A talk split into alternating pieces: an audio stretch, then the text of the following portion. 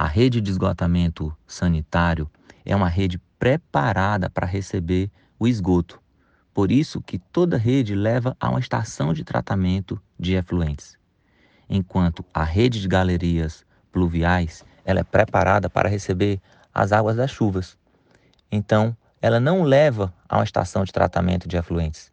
Então, toda vez que é feita uma ligação clandestina de esgoto às galerias pluviais, você vai estar tá se livrando do seu esgoto durante a semana, mas vai encontrar com ele no final de semana, fazendo com que nossas praias, em alguns pontos, se tornem impróprios para banhos.